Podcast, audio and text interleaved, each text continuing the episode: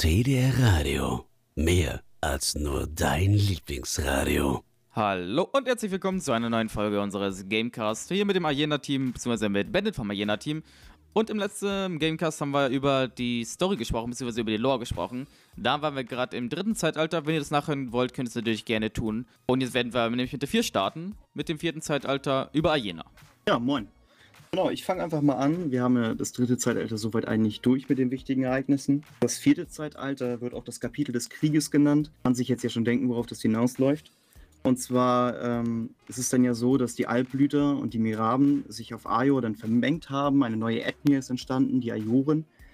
Und es wurde langsam eng auf der Welt. Also die Menschen haben sich schon krass ausgebreitet.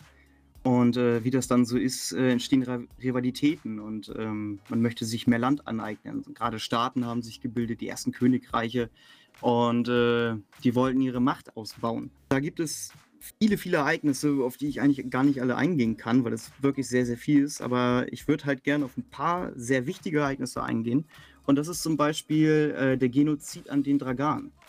Denn unten im Regenwald lebten ja die Dragan, die waren auch ehemals Sklaven der Barksch. Und als sie dann befreit wurden aus der Sklaverei durch die Menschen, aber auch selbst haben sie sich befreit, äh, haben sie auch ihre Kultur langsam entwickelt. So sind drei, äh, zwei Dragan-Kulturen entstanden. Einmal die Regenwaldwohn, glauben an, an Waldgötter und so weiter und bauen halt steinerne Tempel und äh, Siedlungen, Dörfer.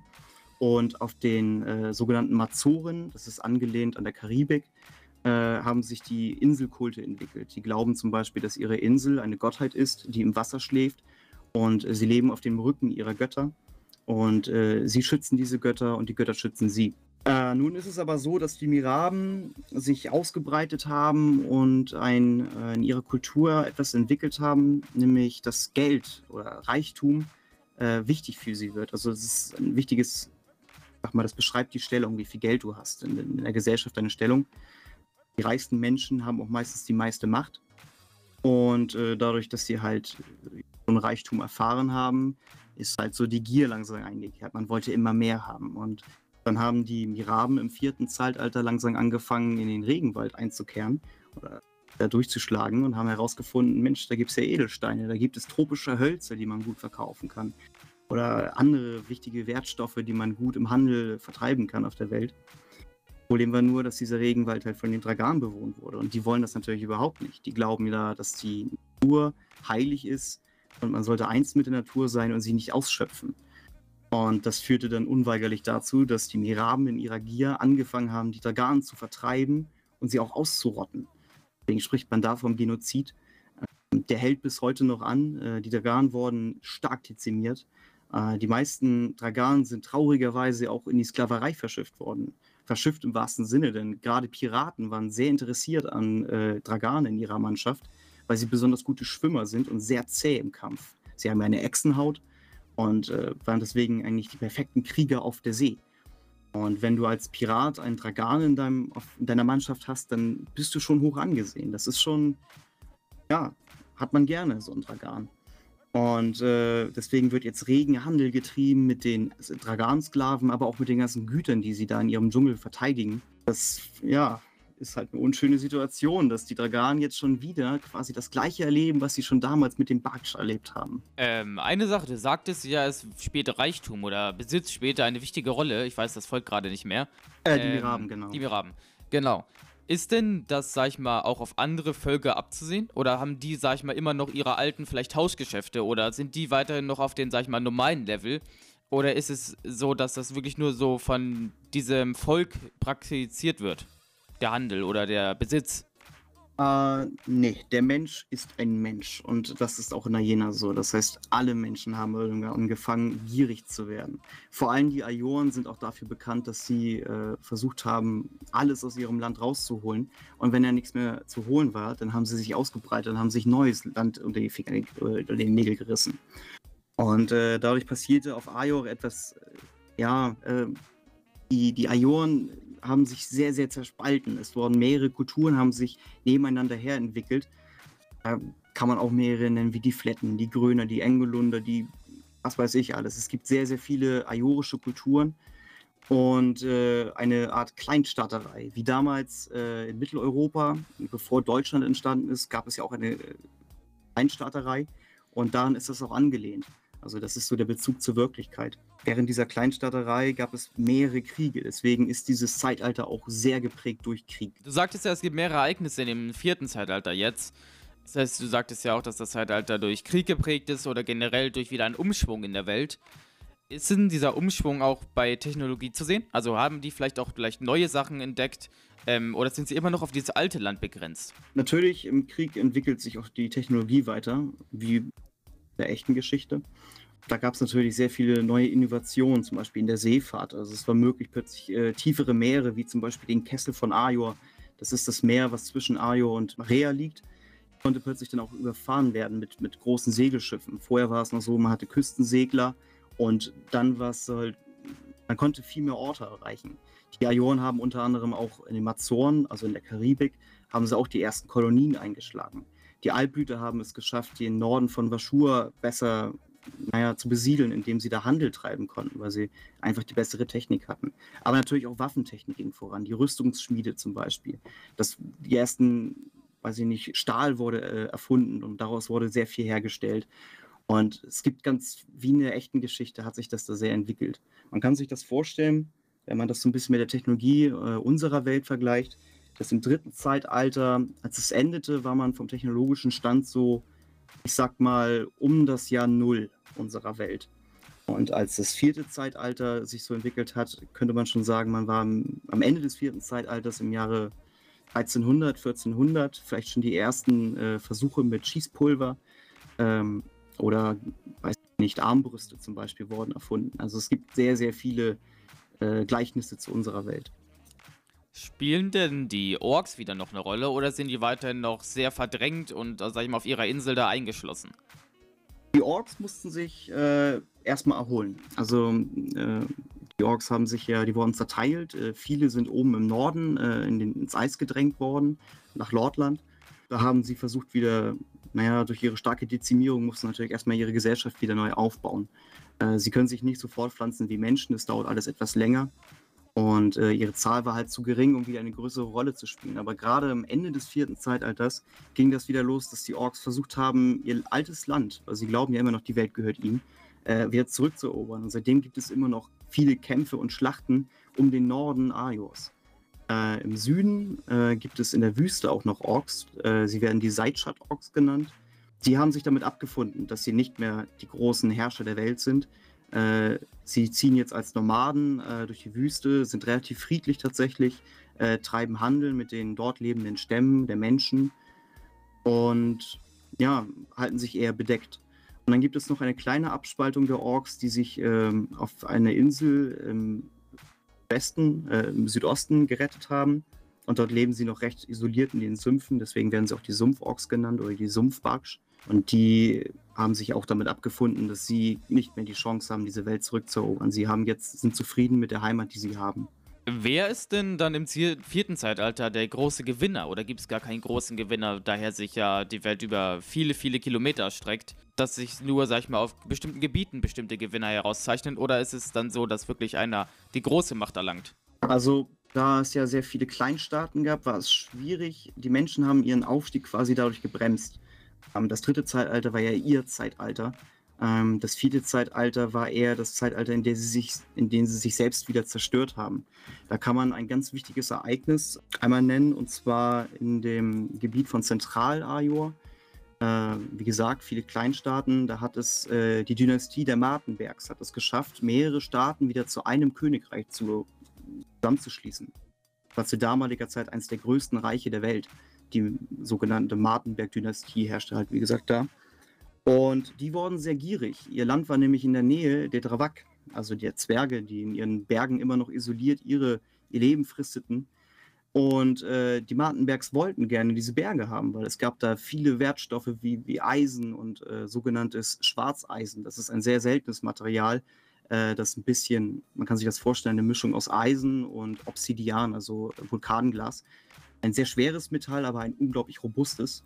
Und das wollten sich die Menschen einverleiben und haben dann erstmals den äh, Dravak den Krieg erklärt. Da könnte ich, also mein ein Kumpel von mir, der hat sich damals den Dravak angenommen, der wollte diese, diese Wesen beschreiben, deren Kultur beschreiben. Und er hat sich da sehr, sehr viele Gedanken gemacht. Ich fasse das jetzt einmal kurz zusammen. Als die Menschen dann den Krieg erklärt hatten, waren sie natürlich sehr übermütig. Sie dachten, sie wären die Herrscher der Welt. Sie haben ja auch schon die ganze Welt unter ihrer Kontrolle. Und die Dravak in ihrem kleinen Gebirge, die haben gar keine Chance, gegen so viele Menschen anzutreten. Da haben sie sich aber leider etwas übernommen, denn die Dravak wissen, wie man sich in ihrer Heimat fortbewegt. Sie kennen die Gebirge, das, das ist, da leben sie seit Jahrtausenden. Und äh, Dravak sind sowieso sehr stämmig gebaut. Sie können zum Beispiel das Dreifache ihres Körpergewichts tragen, obwohl sie recht klein sind. Ähm, haben sehr robuste Schädelplatten auch zum Beispiel und schwere Knochen. Und sie hatten auch die Möglichkeit, zum Beispiel Rüstungen aus Schwarzeisen zu tragen. Also ein, sowieso waren sie schon sehr robust und dann könnten sie, konnten sie noch diese, diese sehr starken Rüstungen tragen, diese festen Materialien verwenden, auch bei ihren Waffen. Und sie hatten einen großen Vorteil, sie hatten ein Tier gezähmt oder äh, abgerichtet, nämlich den Eisenegger. Der Eisenegger ist eine Ziegenart, der, die sind so groß, dass ein Dravak äh, darauf reiten kann wie ein Mensch auf einem Pferd. Äh, nur Eisenegger können sich im Gebirge auch an 90 Grad Klippen fortbewegen. Also das, wie man das halt kennt aus dem Himalaya, die Ziegen, die da leben, oder die Steinböcke, die, für die gibt es ja kaum Grenzen von der Fortbewegung her, weil die wirklich für die, die ganzen Klippen und Berge einfach hinweglaufen können. Und das war ein gigantischer Vorteil für die Dravak. Denn die Dravak haben natürlich einen Verteidigungskrieg geführt. Sie hatten nicht das Interesse, die Reiche der Menschen zu erobern. Sie wollten sich nur verteidigen, ihre Heimat verteidigen. Und die Menschen sind in Scharen einmarschiert. Sie haben die, sind durch die Pässe, sind sie in die Berge äh, hineingegangen und haben versucht, die Dravak-Städte anzugreifen. Und sie hatten keine Chance gegen die Dravak. Das kann man sich vorstellen, da ist zum Beispiel auch eine Anspielung, beziehungsweise die Inspiration dafür, für manche Schlachten, ist die Schlacht im Teutoburger Wald als damals die Germanen äh, die Römer, im, wie gesagt, im Teutoburger Wald äh, überfallen haben. Sie hatten den großen Vorteil, dass die Römer in einer langen Linie durch den Wald liefen und dadurch sehr geschwächte Reihen hatten. Und genau das haben die Dravak auch genutzt. Sie haben diese Marschformation der Menschen einfach von beiden Seiten mit ihren Eiseneggern bestürmt, haben Geröll auf sie geschmissen und was weiß ich und konnten diese Menschen immer und immer wieder zurückschlagen. Der Krieg ging ganze 43 Jahre lang. Und 43 Jahre lang waren auch die Martenbergs an der Macht also diese Dynastie, dieses äh, die königliche Blut der Martenbergs. Aber da die Menschen sich so aufgerieben haben und die Bevölkerung natürlich absolut unzufrieden war, ne? ihre Verwandten wurden in den Krieg geschickt, einfach nur um zu sterben, weil es gab einfach keine Hoffnung, diesen Krieg zu gewinnen, kam es dann dazu, dass die äh, Bevölkerung einen, einen Bürgerkrieg begonnen haben und letztendlich das Schloss der Martenbergs gestürmt haben, die Familie nach draußen gezerrt haben und alle hingerichtet haben. Frauen, Kinder, alle, die beteiligt waren, wurden direkt hingerichtet, damit sowas nicht passiert und damit ein Frieden geschaffen werden konnte mit den Dravak. Denn die Dravak hätten niemals Frieden geschlossen, weil die Menschen haben es geschafft, eine ihrer Städte bis auf die Grundmauern zu zerstören, indem ein wichtiger Damm gebrochen wurde und die Stadt geflutet wurde. Diese Stadt ist auch heute noch unbewohnt, beziehungsweise nur von irgendwelchen Einsiedlern bewohnt. Und das war, das war eine Schmach, das war ein, äh, eine der größten Beleidigungen, die die Dravak je erfahren haben. Und nur das Hinrichten dieser Martenberg-Dynastie hat dafür gesorgt, dass die Dravak sich auf einen weißen Frieden eingelassen haben. Es ist ja so, dass die Zwerge, sag ich mal, da in ihren Gebirgen gelebt haben, über sehr, sehr lange Zeit. Und dass ja auch äh, kein Volk, sag ich mal, sich gewagt hatte, dort einzumarschieren. Dementsprechend war ja auch kein Wissen vorhanden äh, über diese Bereiche oder über diese Dörfer. Ist das vielleicht dann auch, sag ich mal, der Fehler gewesen, dass man halt kein Wissen hatte über diese Bereiche? da die du lesen, ähm, die ja, sich um die, über die Welt verteilen und versuchen, alles Wissen heranzuziehen. Äh, die du lesen hatten damals die Erlaubnis, da gibt es einen Vertrag. Ich muss jetzt gestehen, ich weiß nicht mehr genau, wie der heißt vom Namen her. Die haben Verträge mit manchen Völkern abgeschlossen. Dieser Vertrag besagte, dass ein Dulese in deren Heimat leben darf und Wissen sammeln darf, unter der Bedingung, dass sie auch der Kultur der dort lebenden Gesellschaft äh, in Technologie und Wissen unterstützt. Also waren die Dravak schon im Bilde darüber, was im Rest der Welt geschieht, genauso wie die Menschen wussten, wo zum Beispiel die Dravak-Städte zu finden waren und die, die geheimen Pässe. Weil Dulesen das aufgezeichnet haben, dieses Wissen zurück auf ihre Insel gebracht haben und von da aus kann sich jeder das Wissen quasi abholen. Es ist wie so eine Leihbibliothek. Du gehst dahin, du machst deine Pilgerreise nach Ora in die Stadt der Dulesen und kannst dich da bilden lassen. Und das steht jedem zu, das gehört zu diesem Vertrag dazu. Das heißt, die Dolesen haben dann Wissen über die Welt gesammelt und das Volk, wo sie äh, Wissen sammeln durften, durfte sich dann dort auch seine Informationen über den Rest einholen. Genau so kann man sich das vorstellen. Es das heißt, sie waren neutral oder waren sie nicht neutral? Die Dolesen zählen eigentlich als die neutrale Spezies. Und ähm, solange man sich an diesen Vertrag hält, naja, haben sie auch wirklich die Freiheit, auch überall hinzugehen und, und brauchen nicht viel zu befürchten. Aber es gibt natürlich trotzdem Banditen oder irgendwelche gierigen Barone, Grafen, die sich kostenlos, ohne den Vertrag abschließen zu müssen, äh, dieses Wissen aneignen. Deswegen kam es auch oft vor, dass Dolesen verschleppt worden oder in Gefangenschaft geraten sind, um halt äh, an Wissen zu kommen. Ähm, da ist auch eine ganz interessante Insel und zwar gibt es äh, nördlich von Marea gibt es eine Inselgruppe, die besteht aus vier großen Inseln. Sie heißen dennoch die drei Schwestern. Äh, liegt daran, weil die größte von, der, von diesen Inseln, die wurde durch äh, Vulkanausbrüche und Tsunamis mal zerrissen in äh, zwei Inseln.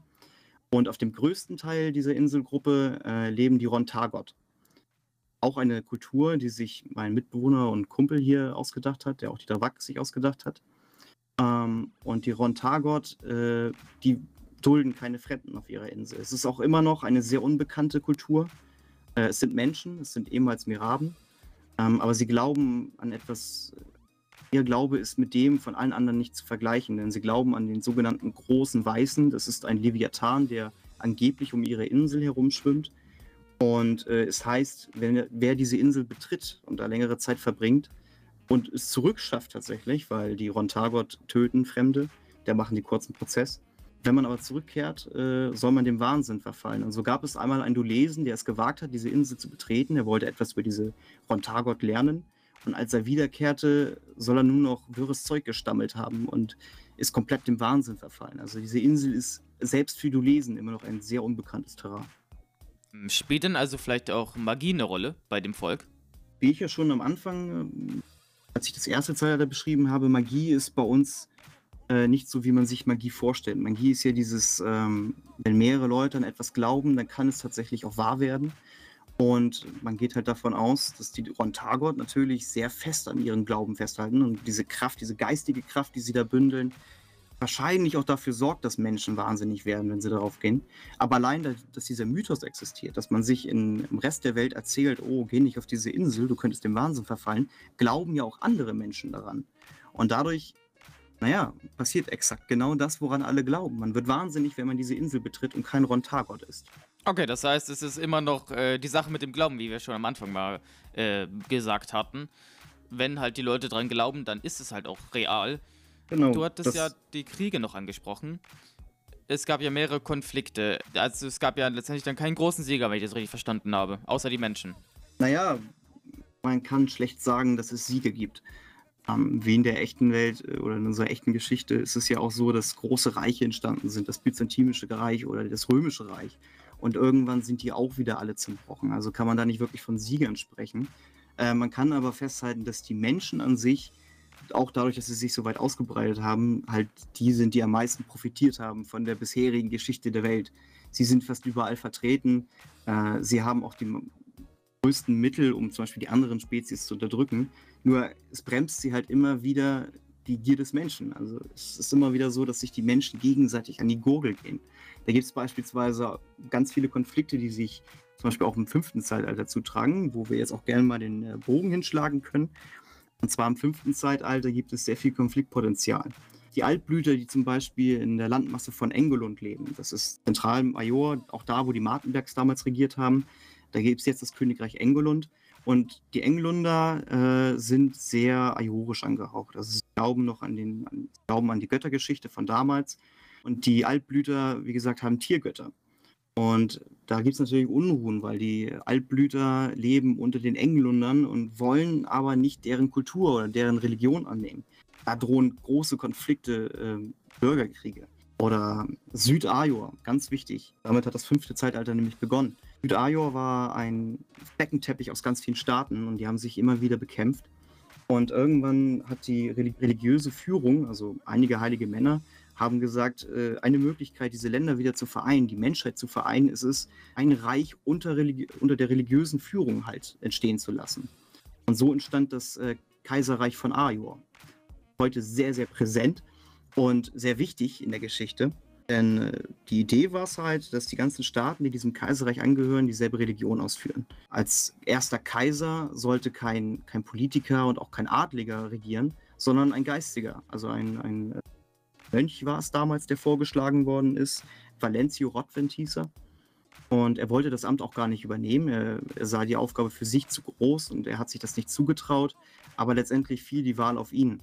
Da haben die Menschen endlich mal was Gutes gemacht, denn Valencio Rotwind war ein sehr weiser Mann und ein, ein sehr gütiger Mann. Und er hat unter seiner Herrschaft dieses neue Kaiserreich, diese jungen, dieser junge ja, Bund aus verschiedenen Staaten, hat es in ein goldenes Zeitalter geführt. Die Kultur hat einen, hat großen Fortschritt erlebt, auch die, der Handel und, und der Wohlstand allgemein in der Gesellschaft ist sehr vorangeschritten, äh, weil er sehr gut regiert hat. Ähm, noch heute ist es so, dass die Rodwins, also seine Dynastie, über das Kaiserreich herrschen. Nur seine Nachfahren waren nicht alle so weise und so gütig wie er. Es gab natürlich auch Kaiser, die, ähm, naja, ihre Stellung ausgenutzt haben, um sich selbst mehr Wohlstand und mehr Macht einzuverleiben. Das heißt, ähm, wir sind jetzt im fünften Zeitalter, das letzte Zeitalter, da wo ja ähm, die Story endet, sag ich mal, wo sie dann vom Server weiter geschrieben wird. Ende des fünften Zeitalters, wird dann der weise Mann noch regieren oder ist es dann schon wirklich, dass äh, andere wieder, sag ich mal, sein, seine Machenschaften zerstört haben durch ihre Gier oder so? Also wir befinden uns ja im Jahr 347 des fünften Zeitalters. Valencio Rottwind lebte quasi im Jahre Null des fünften Zeitalters da war er wahrscheinlich so um die 30. Ähm, da muss, ist noch nicht viel erdacht zu seinem Lebenslauf. Das kommt alles noch in Zukunft, weil das sehr ins Detail geht. Er ist logischerweise nicht 350 Jahre alt geworden und da kamen noch sehr, sehr viele Kaiser nach ihm. Es gibt halt das eine Problem, in dem Sinne, dass äh, dieses Glaubenssystem, wenn viele Leute an etwas glauben, wird es wahr. Man sagte dem Kaiser nach, oder die, derjenige, der Kaiser wird, man sagt nach, dass er im Kontakt zu den Göttern steht, also zu den Göttern des ersten Zeitalters, dass er mit dem, Re mit dem reden könne. Und äh, während das halt mit dem ersten Kaiser, mit Valencio, noch ganz gut ging, haben wahrscheinlich andere dieses, dieses Mythos ausgenutzt, um zu sagen, das, was ich hier tue, also, weiß ich nicht, der Überfall auf andere Völker, das ist der Wille der Götter. Und ihr müsst mir folgen, denn die Götter befehlen uns, das zu tun. Hat natürlich zu sehr vielen Problemen geführt. Und da gab es auch den einen oder anderen, der dadurch sehr viele ja, brutale Ereignisse äh, ins Rollen gebracht hat oder Kriege ins Rollen gebracht hat. Und alles im Namen der Götter. Und heute ist es so, dass das gesamte Kaiserreich extrem stark äh, durch die, ich sag mal, Kirche, also durch die Religion kontrolliert wird. Alle Politiker und alle, die irgendwie was zu sagen haben in diesem Land, gehören auch der Kirche an. Und wenn du halt irgendwie ein, eine Persönlichkeit bist, die der Politik halt ja, sauer aufstößt, also die wollen dich nicht haben, weil du irgendwie gegen sie bist oder gegen sie arbeitest, dann wirst du halt mal kurzerhand als Ketzer bezeichnet und hingerichtet. Also es ist ein sehr totalitäres System mittlerweile im Kaiserreich. Ähm, die meisten Menschen geht es nicht, also die ländliche Bevölkerung, die haben ihre eigenen Probleme, denn es gibt ja auch noch, äh, ich sag mal, Monster im Wald, also die Welt von Jena hat Tiere, wie wir sie auch kennen, aber es gibt natürlich auch andere Tiere, die wir uns ausgedacht haben, die viel man als Fantasy-Tiere bezeichnen könnte. Jetzt nicht sowas wie Drachen, sowas gibt es nicht. Aber zum Beispiel, da fällt mir jetzt spontan der Borkenbär ein. Das ist ein etwas größerer Bär, der mit Moos bewachsen ist oder sowas. Und da gibt es natürlich auch Tiere, die sehr brutal bzw. sehr gefährlich sind. Und die ländliche Bevölkerung hat mit solchen Dingen zu tun, äh, zu kämpfen. Und die interessieren sich dann gar nicht, was die großen Herren da oben in der Regierung machen, äh, während die Leute, die in den Städten wohnen und vielleicht auch ein bisschen wohlhabend sind, die kaufen sich dann so ein bisschen ein. Da kann man also so ein bisschen. Ist dann die Regierung, sag ich mal, halt schon von wenigen mächtigen Dingen geprägt. Ganz genau. Wenige Mächtige und diese wenigen Mächtigen hören natürlich auf den Kaiser und der Kaiser hat halt immer das letzte Wort. Aber Korruption kannst du nicht vermeiden. Es gibt immer welche, die im eigenen Sinne handeln und das alles ausnutzen für ihre Zwecke. Spielen denn noch andere Völker eine weitere große Rolle oder gibt es da noch weitere große Entwicklungen? Wir hatten jetzt über die Menschen gesprochen, dass da sich einiges tut. Wie ist es vielleicht mit den Orks? Haben die sich vielleicht wieder, sag ich mal, berappelt? Du sagtest ja, die spielen vielleicht später eine Rolle. Ganz genau, das fünfte Zeitalter, eigentlich auch das Zeitalter, wo die Welt wieder kurz vorm Chaos steht. Ähm, sehr viele Dinge, die sich in der ganzen Geschichte gebildet haben, brechen jetzt langsam wieder auseinander Unter anderem auch, weil die Barksch, also die Orks des Nordens, langsam wieder zurückkehren. Sie haben wieder die Stärke gefunden und sie haben durch gefangene Dulesen zum Beispiel und auch durch eigene Innovation äh, neue Techniken. So haben sie zum Beispiel gefürchtete Kriegsschiffe, die ähm, mit, mit Stein behangen sind, sodass man äh, muss dir vorstellen, sie haben eine, einen Stahlkäfig vorne an ihrem Schiff reingebaut, in dem Steine gelagert sind. Und das rammen sie in andere Schiffe hinein und lassen diese Steine noch drauffallen, sodass diese Schiffe unweigerlich sinken. Das ist eine sehr gefürchtete Kriegstechnik. Und die Orks haben die ziemlich perfektioniert, aber sie kommen auch über Land. Über Land kommt es immer wieder vor, dass die Orks es schaffen, in den Süden zu gelangen und Menschensiedlungen anzugreifen oder tatsächlich niederzubrennen. Und das ist, ja, da kann es sein, dass bald wieder eine große Invasion der Barksch beginnt. Sehr, sehr gefährlich für die Menschen. Aber auch im Süden, wo die Draganen ja unterdrückt werden von den Miraben, das habe ich auch schon erzählt, der Genozid, der da vonstatten geht, die Draganen haben gar nicht mehr Lust, sich da ja, unterbuttern zu lassen, beziehungsweise sich vernichten zu lassen. Und die wollen sich jetzt wehren. Erstmals nehmen Draganen Waffen in die Hand und äh, stellen Armeen auf, um sich langsam zu wehren. Und das nicht nur bis zum Rand des Regenwalds, sondern auch darüber hinaus wollen sie sich wehren. Sie wollen diese Menschen zurückdrängen jetzt, wo sie den Groll gegen sie hegen. Oder die, äh, weiß gar nicht, da gibt es ganz viele. Die Bürgerkriege habe ich ja schon erwähnt. Bürgerkriege gibt es aber auch in anderen Gebieten, wo die Gesellschaft langsam, ja, da wo sie ist, sich nicht mehr wohlfühlt. Gerade immer so den, die unteren Schichten werden meistens unterdrückt. Da gibt es im Norden von Marea das Gebiet der Alpid, des Alpidgebirges. Und da herrschen vier Königreiche. Diese vier Königreiche haben alle eins gemeinsam, und zwar der Adel interessiert sich kein Stück für ihre Untertanen. Die haben riesige Schlösser und Burgen gebaut, leben auf den, feiern da abnorme Partys und lassen sich da gut gehen und die, ja, auf gut Deutsch gesagt, scheißen auf den Rest. Die wollen, die interessieren sich nicht dafür, was die runtertan machen. Hauptsache, sie kriegen die Steuern rein. Und deswegen herrscht in der unteren Gesellschaft, also in den Städten und in den Dörfern, herrscht äh, sehr viel Kriminalität. Also da sind Warlords und Banditengruppen und irgendwelche Händler, die halt böse Machenschaften im Sinn haben, äh, die regieren da. Und das will sich die Gesellschaft auch nicht mehr langsam, äh, die wollen auch nicht mehr langsam so leben, wie es jetzt momentan ist und setzen sich auch langsam zur Wehr. Und das hast du überall in der Jena. Überall fängt es langsam wieder an zu brodeln. Und im Jahre 347 kann man schon davon sprechen, ist es bald so weit, dass ein weltweiter Krieg aus ganz vielen verschiedenen Anlässen entsteht. Und das Allerwichtigste und der größte Konfliktpunkt, den es momentan gibt, ist die unterschiedliche Auffassung der Religion im Kaiserreich und bei den Miraben. Denn beide Reiche, also die Miraben, ähm, sind in einem, aus mehreren Sultanaten haben sie sich gegründet, bestehen aus mehreren Sultanaten in der Wüste. Und die führen diese Religion sehr frei aus. Das heißt, jeder kann ein Priester werden, nur du musst es halt selbst auch bezahlen. Wenn du einen Tempel bauen möchtest, mach das.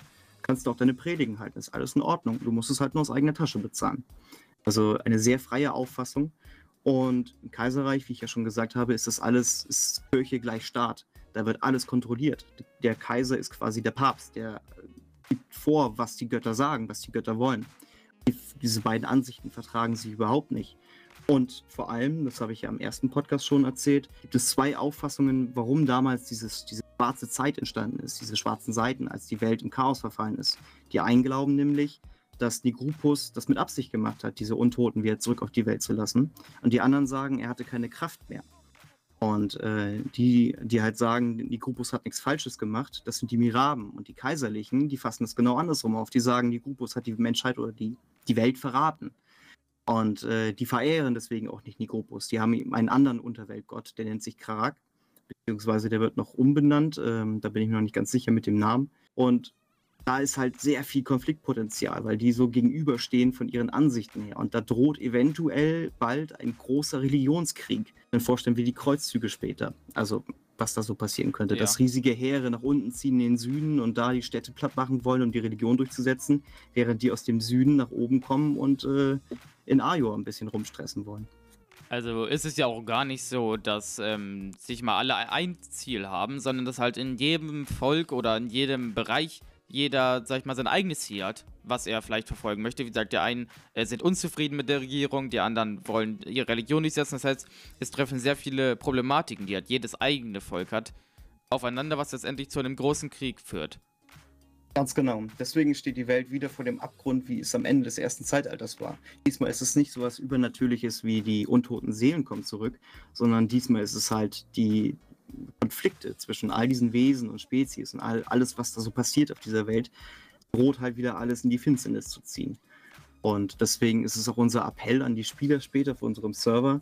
Ähm, ja, Krieg kann Spaß machen und ein bisschen plündern und so ist ja witzig. Aber man sollte aufpassen. Wenn dieses Chaos heran oder heraufbeschworen wird, dann wird es auch Chaos geben und das gefällt dann niemandem mehr. Ja, und ich sehe gerade, da läuft uns jetzt schon fast wieder davon und mit diesen Worten würde ich sagen, beenden wir nämlich auch diesen Podcast. Vielen Dank, dass du uns darüber erzählt hast. Wir haben ja jetzt äh, schön gesprochen über alle Zeitalter, so ein wenig, ein bisschen überflächlich drüber gegangen. Du hast noch was zu den Kriegen erzählt und hinter der Story, was dahinter steckt. Und wenn ihr was natürlich nachhören wollt, könnt ihr es natürlich tun. Bonus-Episoden und mehr zu Arena und auch zur Lore findet ihr auf unserer Seite tdm-radio.de slash gamecast. Ich freue mich, wenn ihr das nächste Mal wieder dabei seid. TDR Radio. Mehr als nur Radio.